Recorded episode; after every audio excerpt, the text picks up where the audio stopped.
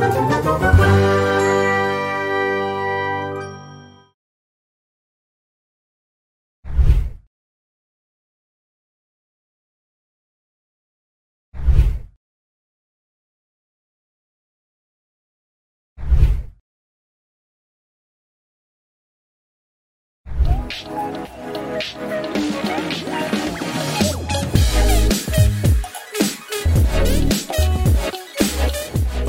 emisora virtual, Radio Colombia. Un agradecimiento especial a la Red de Juventudes, Territorio, Memoria y Paz, la organización Nuestras Raíces y el Instituto Distrital para las Artes y Artes.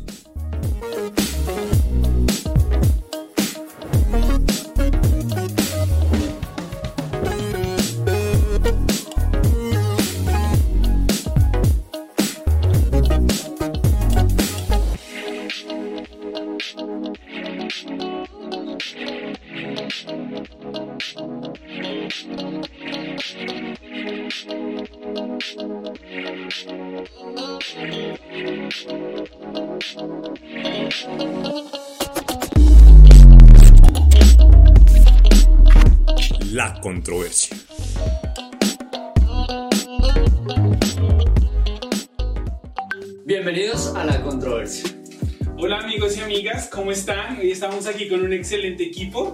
Viviana, Eliana, Daniel y quien les habla, Camilo. Y estaremos tratando un tema muy controversial y es cuál es la construcción actual de la mujer en esta sociedad. Pero Eli, cuéntanos cómo va a ser el formato de este programa. Bueno, yo creo que para hablar de mujeres hay que hablar de diferentes momentos de la época donde nos fuimos construyendo. Entonces pensemos en cómo sería la mujer de nuestros, nuestras mamás, por ejemplo, las abuelitas, las tías, qué cosas tenían ellas, qué las caracterizaban en ese momento, ahora nuestras mamás y la mujer de un futuro, cómo sería, qué cambios tendría. Súper, entonces yo tengo una pregunta para eso. Y empecemos con los hombres, ¿no? Bueno, sí. Démosles ahí la ventaja.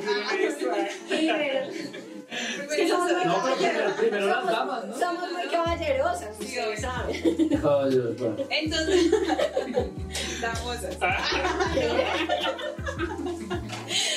Bueno, entonces, Dani, a ver, tú como hombre, ¿cuál crees que sería el papel de la mujer? Bueno, yo digo que pensándonos en, a través de la historia, antiguamente era como el papel impuesto culturalmente por la sociedad. Entonces era la mujer que tenía que estar en la casa cuidando a los hijos, que siempre no podía salir, no podía eh, ser más que el hombre, por decirlo así en términos labora- laborales, sino que era la mujer que se la pasaba en la casa cuidando a los niños. Ese era como el rol. Y ya después de que era madre, pues era específicamente su rol y no podía hacer nada más, como que ya lo decía Eliana, pasaba de tener un nombre propio a que ahora ya es eh, una madre y ahora siempre va a ejercer esa labor. Digamos que ya hoy en día ha cambiado un poco eso porque las mujeres han tenido pues ciertos eh, derechos y ha adquirido ciertos derechos para una igualdad eh, de género, por decirlo así, en, el, en nuestra sociedad colombiana. Uy, no sé, me parece como controversial. ese No. ¿por qué? ¿Por qué? ¿Por Porque qué? bueno, no sé si realmente el papel de la mujer haya cambiado o simplemente hicimos más carga laboral para ella. Entonces, tiene que cumplir con, la- con la- igual de las exigencias de la casa, cumplir con el cuidado de los niños, con el cuidado del, del esposo en algunas ocasiones y más aparte de esto, como ya tiene un derecho, entre comillas, tiene que cumplir también con las obligaciones laborales. Entonces, no sé si realmente Pues fue es que, que, haya cambiado. Digamos que la, la lucha que quería la mujer era que quería tener la oportunidad de- del voto y se le dio la oportunidad del Ujú. voto. También quería la oportunidad laboral, de oportunidades laborales y legislativas. Entonces, pues tiene ya esas oportunidades. Eh, esa era la lucha por la que estaban peleando y pues ya ahora las tienen. Pero ¿y dónde está el cambio, digamos, de entonces por qué tenemos que seguir nosotros cuidando a los, bueno, los que son mamás, a los hijos, porque los papás no los cuidan? O sea, ¿dónde Bueno. están los hombres? Ya vamos a andar de maternidad, maternidad acá. Pero antes de eso, estamos hablando del histórico en el pasado. Hay que hablar del hombre quien estaba en lo público y la mujer quien estaba en lo privado, ¿no? Entonces siempre se hace esa representación de que la mujer era la que estaba en lo privado, el hombre era la figura de la familia, la figura de todo, el que podía ocupar cargos, el que podía trabajar, el que podía hacer y demás. La mujer era la oprimida, la que no podía. Y algo que entonces es muy curioso, o sea, a la mujer se le dio una sobrecarga, Sí. porque entonces se le dio permiso de salir a lo privado, a lo público, perdón, pero también tiene que seguir respondiendo por lo que está en lo privado. Entonces, ahora ustedes como mujeres, ¿cómo pueden empezar a, a cambiar eso? ¿O qué pueden empezar a hacer por eso? Ok, bueno, yo creo que para llevar ese punto es vale aclarar que los estereotipos siguen muy marcados y que los roles todavía siguen muy dados hacia la mujer, hacia el cuidado. ¿Sí? Parece que como etiqueta tuviéramos ese, ella cuida, ella materna, ella protege y el hombre, pues... Yo, yo digo que, yo pienso que eso es más por lo por el aspecto biológico en el que se desarrollan los seres humanos. Entonces, una mujer, pues no sé si me malinterpreto, o sea, es más delicada que un hombre. O sea, digamos, si nos vemos en este momento, y no quiero que decir que ustedes están apoyando ese estereotipo, pero digamos que, digamos, Viviana está un poquito maquillada, tiene sus aretes, sí, o sea, son más delicadas, pintadas las uñas, con accesorios, cosas. Los otros los hombres no. Pues porque no somos tan delicados en, en- en ese aspecto. ¿Me entender? Ok, sí, pero no podemos generalizar. Obviamente, La verdad, no yo podemos la verdad generalizar. Creo que no ha cambiado mucho, o sea, para mí no ha cambiado nada. El hecho, digamos, de que yo creo que solo habemos muy pocas mujeres que nos hemos unido para poder luchar contra nos hemos unido para poder cambiar ese, esos estereotipos o para poder cambiar lo que, o sea, lo que era antes en esa época. Yo creo que eh, dijo Cami en un momento como se le dio la oportunidad a la mujer, o sea, porque se le dio, siempre la hubiésemos podido tener. De alguna manera creo que eh, en- es nuestra mentalidad lo que nos hace como que, bueno, la mujer tal vez lo puede hacer, pero somos, o sea, somos capaces de hacerlo realmente. Tú dices, tú dices algo. La mujer tiene que luchar contra el hombre No era para ser No, pero eso es algo que está pasando mucho en la cotidianidad. La mujer tiene que luchar contra el hombre, o tiene que ser igual al hombre, o tiene que parecerse al hombre para poder reivindicar sus derechos. Es algo que de pronto se habla mucho en la sociedad de hoy en torno a ese nuevo rol de la mujer, o papel de la mujer. Y es que ese es el punto, o sea, digamos que hablando de igualdad, o sea, no necesariamente una mujer, o sea, tiene que ser igual a un hombre, porque es que la mujer Nunca tiene... va a ser igual. Nunca va a ser, uno nunca va a ser igual, biológicamente tiene otros aspectos y otras eh, concepciones maravillosas, como el hecho de ser mujer, de ser madre, que sí, du- duele y pues ustedes son las mujeres que... Pero digamos, yo no puedo dar vida y eso me parece algo muy maravilloso y que lo, lo, lo dejamos pasar muy desapercibido. Me parece muy complejo de que, que el hecho de ser mujer sea asociado por aquella característica de ser madre, porque entonces la mujer que no puede ser mamá, entonces no es mujer. O sea, no podemos llevar esa característica a, a llevar esa Esa, característica. esa era una de las que estaba diciendo, pero no me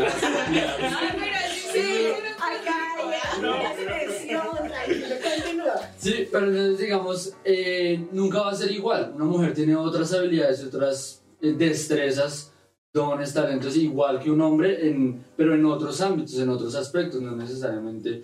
Digamos, un hombre puede ser, eh, digamos, en términos de fortaleza muscular, mucho más fuerte, digamos, que una mujer. Pero una mujer, en términos de Elasticidad. elasticidad, por ejemplo, Uy, no sé, a mí me parece Puede que es ser. controversia. puede ser. Aquí todo es todo controversial. Pero digamos que tiene otras, otras ventajas en- también pues por su fisionomía. No, yo digo que esos son solo estereotipos que comienzan a categorizar a la mujer de una manera y al hombre de otra. Pero, Pero es que tú nunca vas a poder levantar algo que yo sí puedo. pero va a haber una mujer que lo vaya a hacer. De más, levantar más peso que el que y, tú va, puedas. y va a haber un hombre, entonces... Por eso. Yo, yo la verdad creo, entiendo, digamos, a Eli con los estereotipos, pero entiendo una parte, digamos, lo que dice Daniel, la parte fisiológica de la mujer. Y algo que he aprendido, digamos, en lo que he estudiado, y es que eh, cuando son niños, o sea, digamos, o sea, cinco años, ¿Qué es- entran al colegio, ¿Qué estudias tú? ciencias del deporte.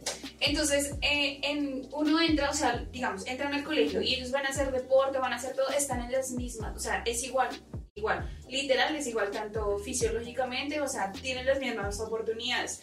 Pero a medida que van creciendo, empiezan a, a verse esos cambios. Nosotras por lo general, digamos que cuando nos desarrollamos, nos desarrollamos mucho más rápido que los hombres y de alguna manera empezamos a, a, o sea, empiezan a ver esos cambios, esas desigualdades. Y no solo influye el estereotipo, sino también como lo que hay fisiológicamente en cada uno. Entonces creo que te entiendo la parte, pero al, al, mismo tiempo digo, no, o sea, tampoco voy a, o sea, me uniría más a lo que dice Daniel, ¿sí? Y no porque esté en contra, sino porque de alguna manera lo he estudiado y sé que es así. Entonces, ya que ustedes están hablando de la fisiología, de lo físico, ¿ustedes creen que a causa de eso se han generado desigualdades? Ejemplo, actualmente se piensa que los buenos para el deporte como el fútbol son los hombres. Las mujeres no. Entonces, en cuanto a eso, ¿creen que se nos han generado desigualdades? Bueno, yo creo que tú decías algo como, bueno, cuando llegan ya a un grado de escolaridad, pues tienen como diferentes habilidades. Pero ¿cómo quiere que una mujer con falda tenga la misma habilidad para un hombre para el fútbol? O sea, lo primero que le dicen es que la niña no se siente así porque cierra las piernas, que es mujer. O sea, es Ay, muy difícil, comienza a ser re complejo. No, pero dígame, o sea, tiene la faldita, o sea, ¿con qué libertad la niña se va a correr a darle pata al balón en todo creo que eso influye mucho en el momento de la educación. Eh, digamos desde casa, del trabajo que hacen los padres, no solo las mamás. De alguna manera, yo juego fútbol y desde que estoy en, o sea, desde que estaba en tercero, siempre jugué, así estuvieran falda, estuvieran lo que sea, no me importaba porque siempre quería jugar. Y de alguna manera no es lo que me diga él, o él digo un hombre o una mujer, sino soy lo que yo quiera, o sea, es lo- la manera en la que me están formando desde casa. Si en mi casa me dicen, usted tiene libertad para jugar, nadie le puede decir usted no puede, usted no esto, pues yo lo hago y no me importa quién me lo diga. Entonces Yo- también influye mucho la, la manera Yo creo que en eso parte, eso es parte fundamental para, para todo. O sea, digamos que yo creo que todos los problemas que hay en la sociedad eh, se podrían solucionar en esos aspectos de la educación. O sea, porque es en la niñez donde eh, nos construimos como personas y vamos a empezar a decidir qué, qué está bien y qué está mal. Entonces, es en la educación donde podemos cambiar también el hecho de eh, lo- los machismos, por decirlo así, que es- todas esas cosas son en la educación que se pueden Y que en la educación se siguen tal vez normalizando ciertas cosas. Ya entrando aquí a otro tema de pronto, el tema de la violencia, ¿no? Entonces siempre se le enseña al niño, a la niña, al el niño se le dice, a las niñas no se le pegan, porque es niña. Eh, usted porque es hombre no puede llorar, la- porque eso es débil. La mujer sí llora porque es la niña. Entonces ahí estamos normalizando ciertos patrones que se les están enseñando a los niños y que van creciendo con ello y van normalizando ciertas cosas como lo es la violencia, ¿no? Entonces, ¿qué hacer frente a eso? ¿Cómo, cómo trabajar ello?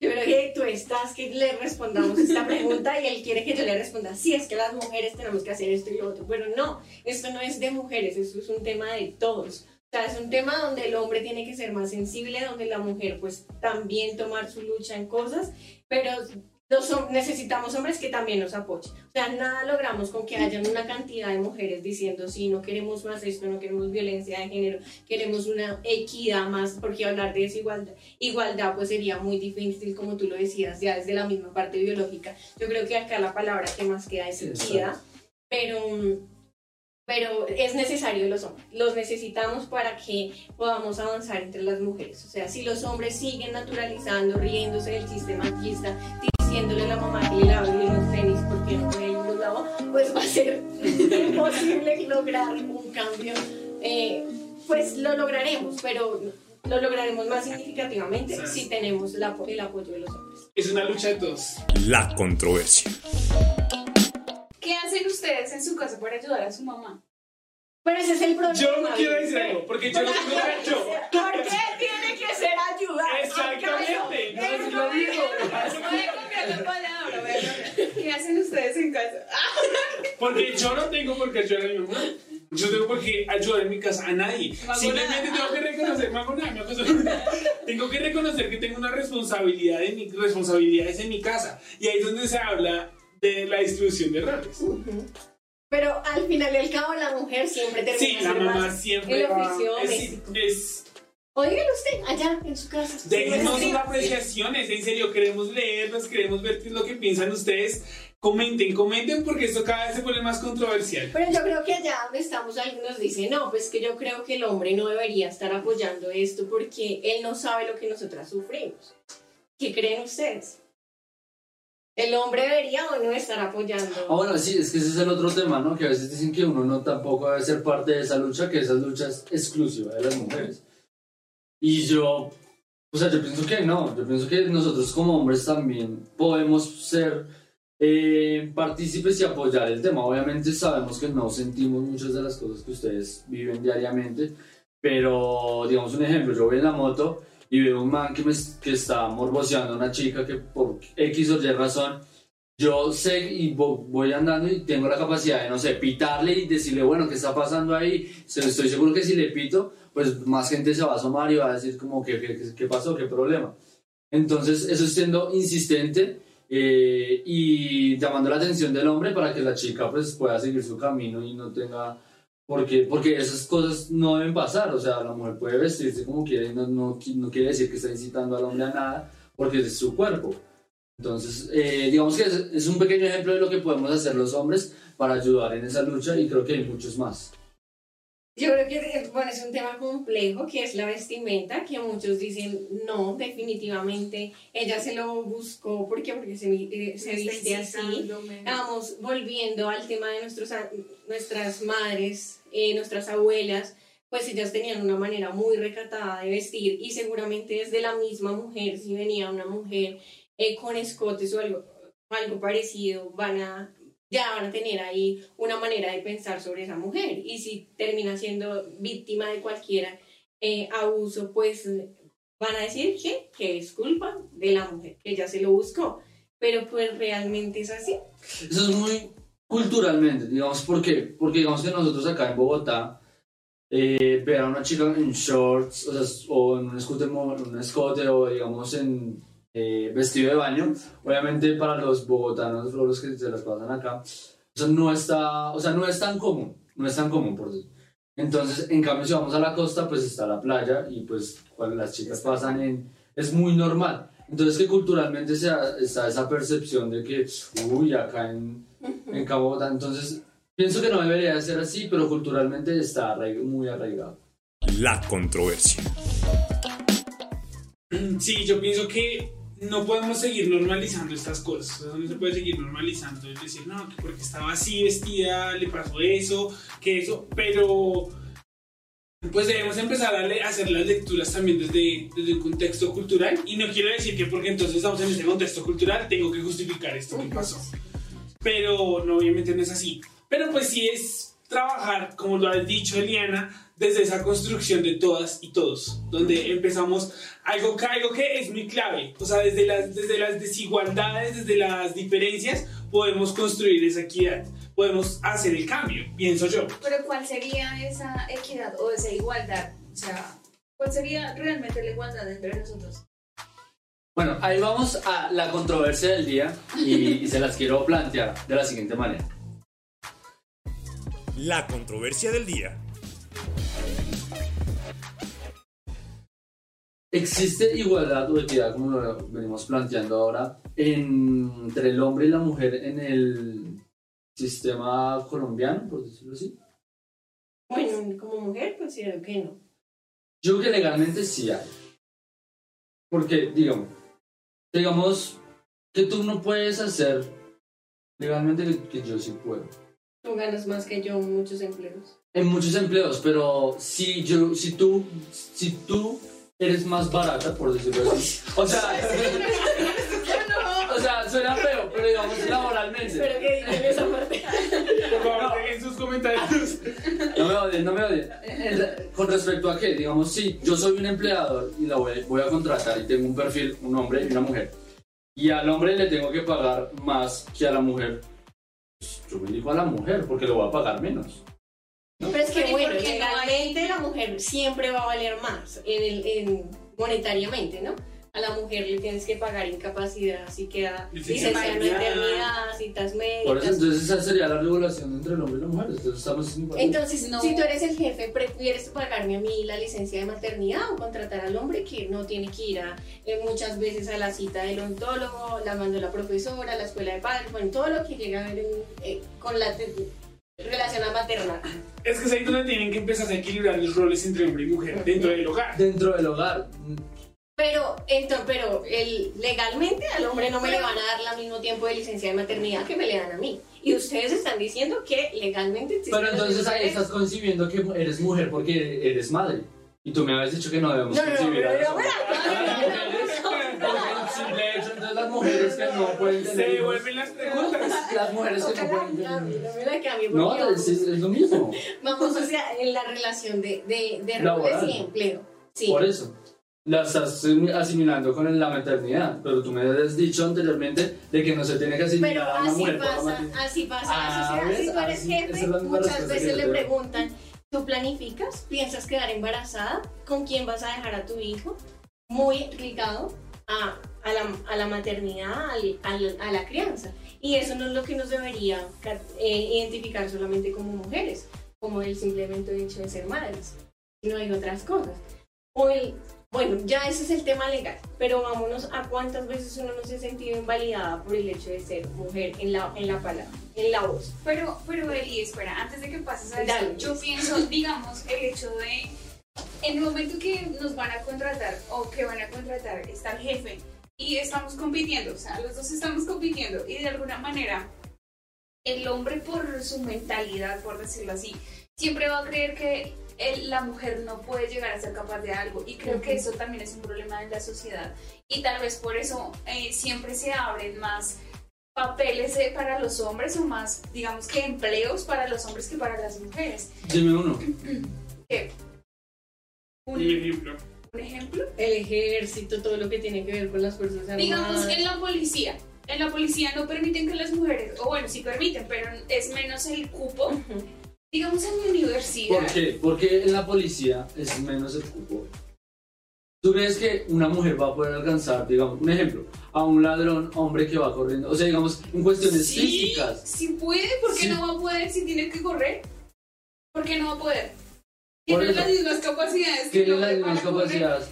El hecho, digamos, de que el hombre pueda llegar, pueda, digo, pueda llegar, porque eso depende de la mujer, a ser un poco fuerte, es, o sea, digamos, si vamos a competir entre los dos, yo no lo voy a ganar en fuerza a Camilo, eso lo tengo claro, y yo soy consciente, pero yo le puedo ganar en velocidad a él, o yo le puedo, en ciertas, o sea, tanto Por eso, entonces esa es la igualdad. O sea, la, es la igualdad, la igualdad no va, igualdad. ahí va la igualdad en la, mujer, en la mujer que tenga la capacidad de hacerlo.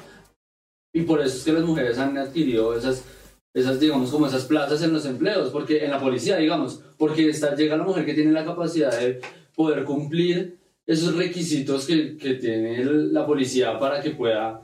pero Porque sí. si no tiene los requisitos, ¿cómo va a poder pasar? De ¿Me hago alguna- sí, pero es que si, digamos, yo me voy a presentar a la policía y cuando yo voy a ingresar a la policía, siempre escogen a los hombres, digamos, para ir al campo y las mujeres que hacen, vayan, trabajen en la parte administrativa. ¿Y por qué nosotros no podemos ir al campo también? O sea, a eso voy. De alguna manera, mi universidad abren 80 cupos para, para entrar, o sea, para que ingresen a la universidad. Son 80 cupos.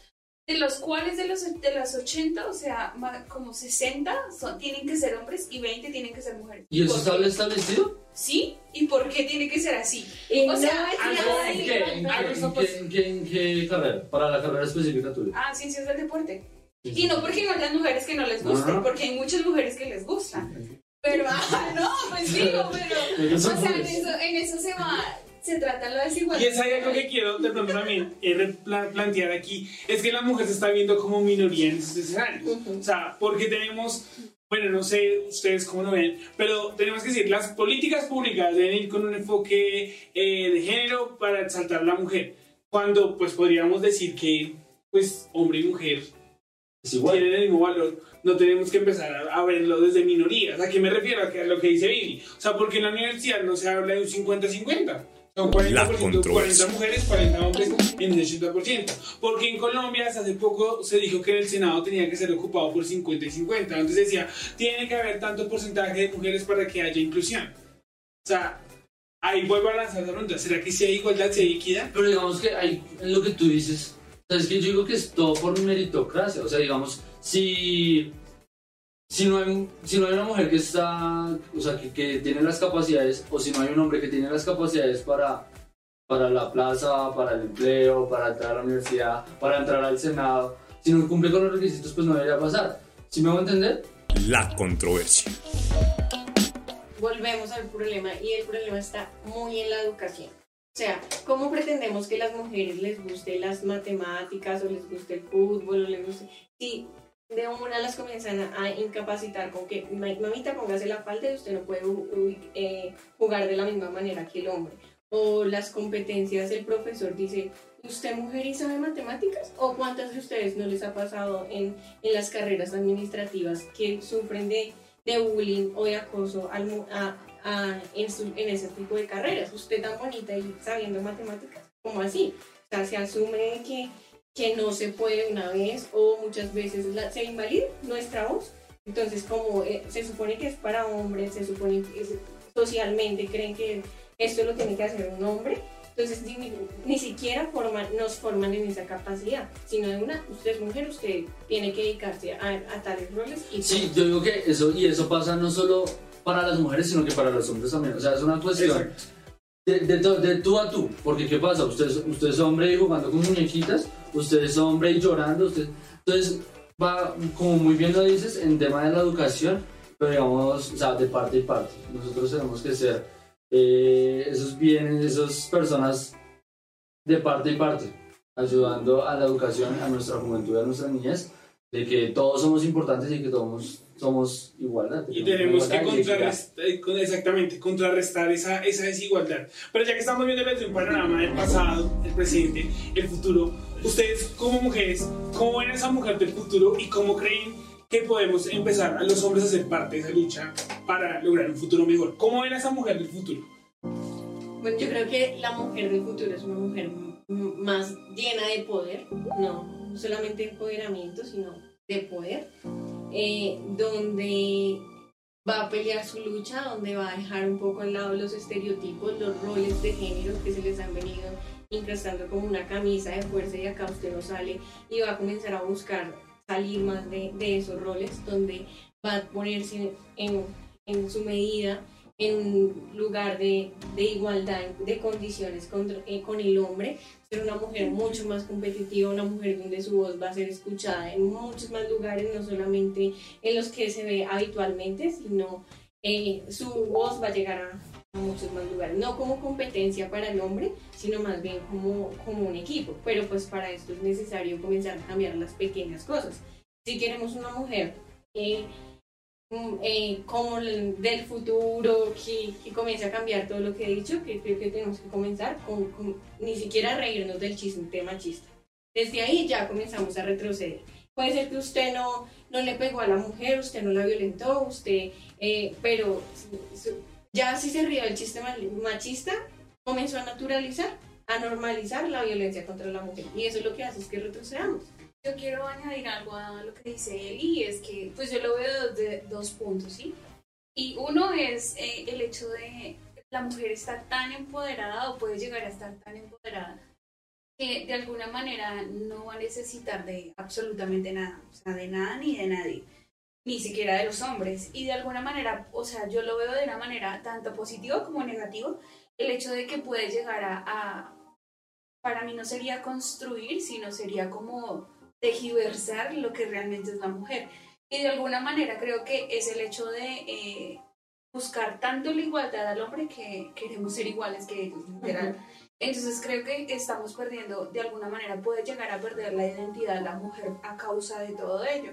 Entonces a mí me parece muy bueno, o sea, eso, es- eso sería una parte y la otra sería que estoy de acuerdo en que eh, podemos llegar a ser mujeres que lideren, literal, mujeres que, que realmente eh, nos hagamos escuchar la voz y veamos de alguna manera la vida, o sea, totalmente diferente.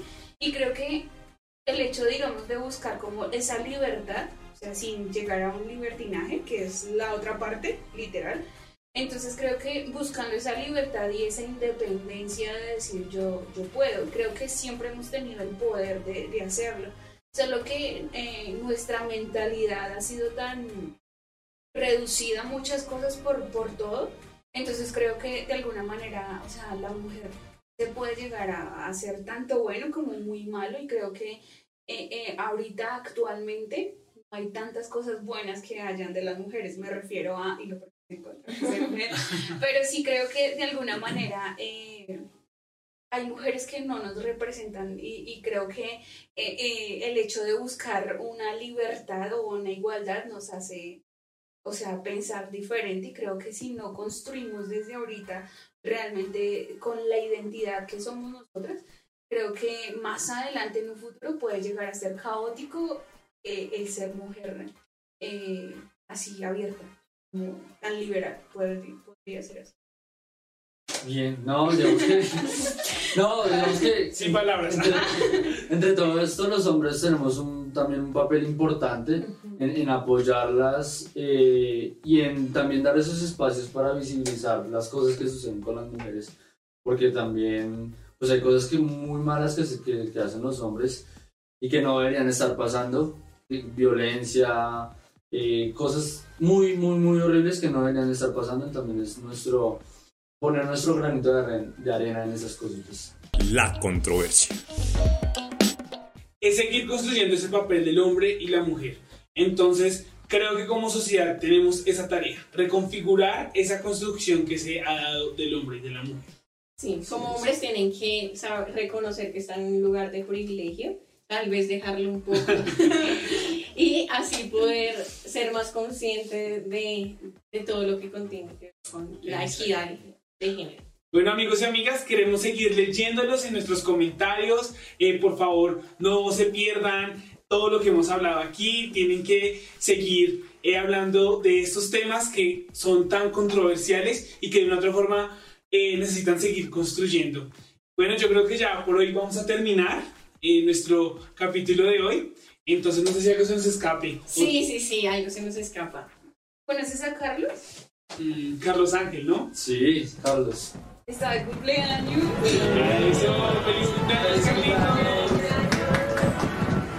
Déjenle sus saludos ahí en el chat, que también estará leyéndolos porque sé que está atentamente viendo este capítulo. Entonces, bueno, los dejamos y no se pueden perder esto que es la controversia.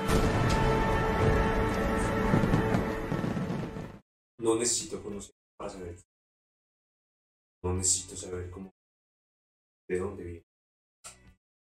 Solo necesito sacarte una sonrisa para hacerte olvidar lo malo que es este mundo. Conocer tus sueños para hacerlos más grandes. Luchar juntos para hacerlos reales. Visualizar tus metas para acompañarte. Sentir tu felicidad para sentir tranquilidad. Y si llegara a ser realidad, tendría grandes historias que contar. Pero siempre me pregunté dónde quedó el amor sincero de los que todos hablan. Trato de escribirle al amor, pero no puedo. Ya que la realidad del amor en estos tiempos es relativa, como aquellas ilusiones que un día nos hicieron sentir. Escribo pensando pero no para ilusionarte hacerte la promesa que jamás. Escribo con el corazón en la mano, con la realidad que ven mis ojos pasar, con mi pensar que solo pide luchar una vez más. Pero aún así, mi alma me pide a gritos decirle aquella realidad que todos tenemos. Que amar es disfrazar la soledad de un cariño que solo trata de sufrir, que el noviazgo es el arte de engañar a la persona que un día dijimos amar. Caminamos con los ojos vendados y con el corazón en las manos, pero no importa si se llevan gran parte de él porque para eso estoy hecho. Para amar y ser juzgado, para sufrir y cambiar, y para no ser igual y mejorar. Para un día decir si el amor es sufrir, pues sufriré con mucho placer. Seguiré escribiendo si no existes. Laura Franco. Hagamos un trato. Autor Mario Benedetti. Compañera. Usted sabe que puede contar conmigo. No hasta dos o hasta diez, sino contar conmigo.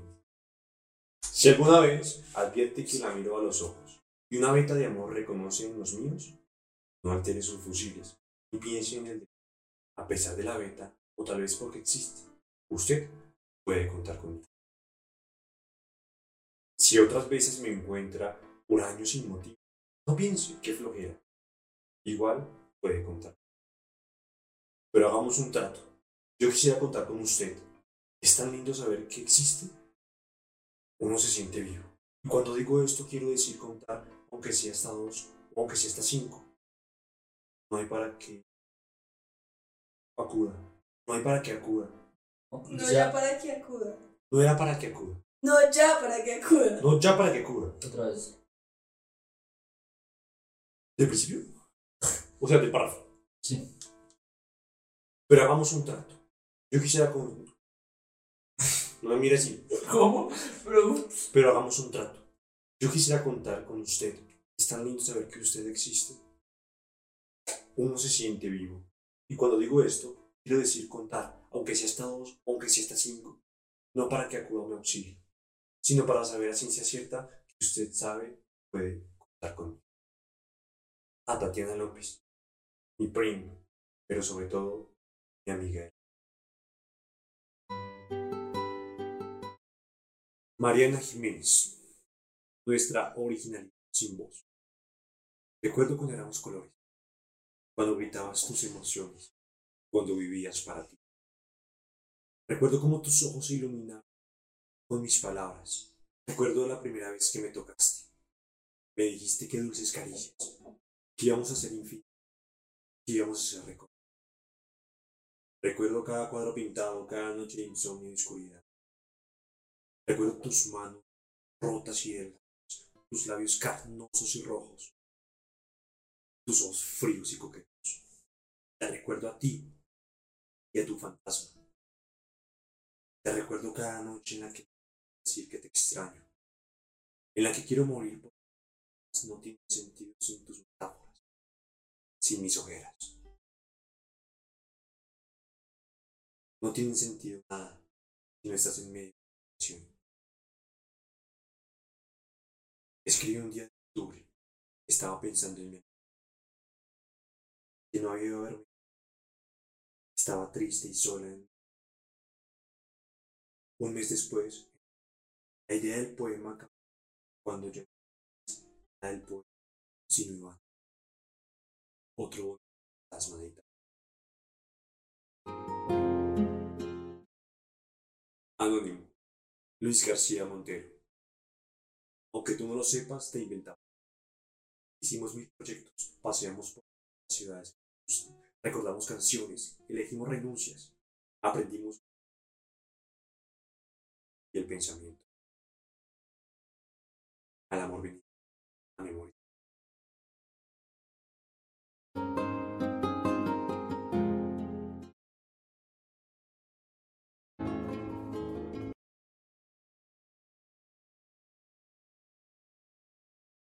Es el motor.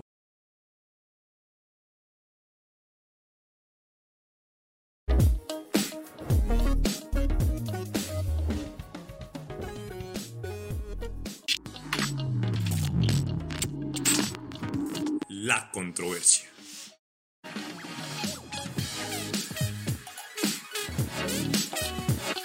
Para la nueva emisora virtual, Radio Colombia. Un agradecimiento especial a la Red de Juventudes, Territorio, Memoria y Paz, la organización Nuestras Raíces y el Instituto Distrital para las Artes y Artes.